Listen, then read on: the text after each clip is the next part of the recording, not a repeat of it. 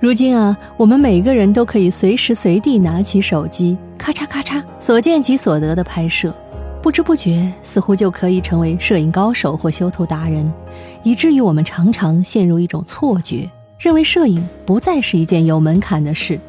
但是程丹青先生的一席话，可以让我们重新审视什么是摄影。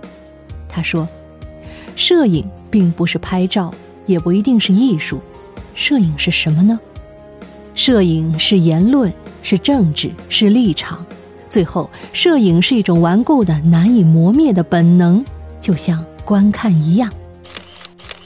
作为中国当代极具盛名的艺术家和文艺评论家，程丹青的语言和观点常常是锋芒犀利的。他对于摄影的定义亦如此。真正的摄影家就像一个旅行者。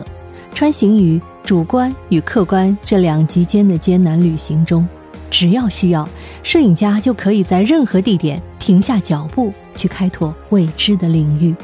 在这个人人皆可拍照的时代，好的摄影作品却仍旧只在世界之外。